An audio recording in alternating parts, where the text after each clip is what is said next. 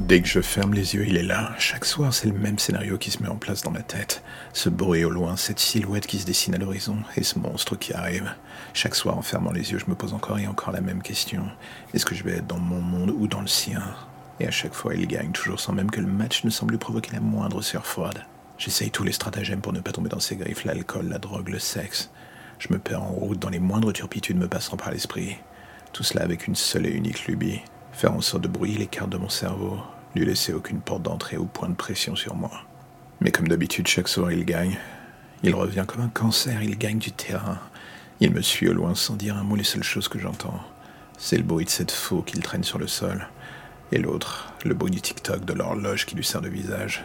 Chaque semaine, je raconte cette histoire à ma psy. Chaque semaine, elle dodeline de la tête en faisant semblant que ça l'intéresse. Elle est pareille que ce monstre, dans le fond. Elle est l'incarnation sexy de cette pendule qui me poursuit. Un rappel.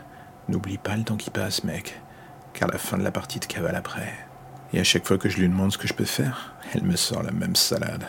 Vivre, me reconstruire, oublier le trauma et tout ce que ça a foutu en l'air chez moi. Et chaque semaine, je fais toujours pareil, je fais semblant d'acquiescer. Un court instant, je tente de me persuader qu'elle a raison, que je peux y arriver.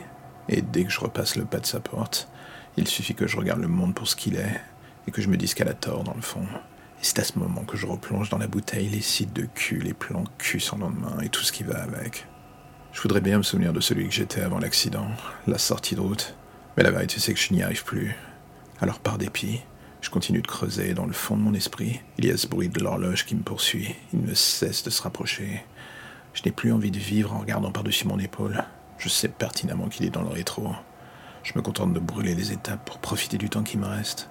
Le temps qui passe et qu'on ne récupérera pas. Autant faire en sorte de le vivre pleinement du coup.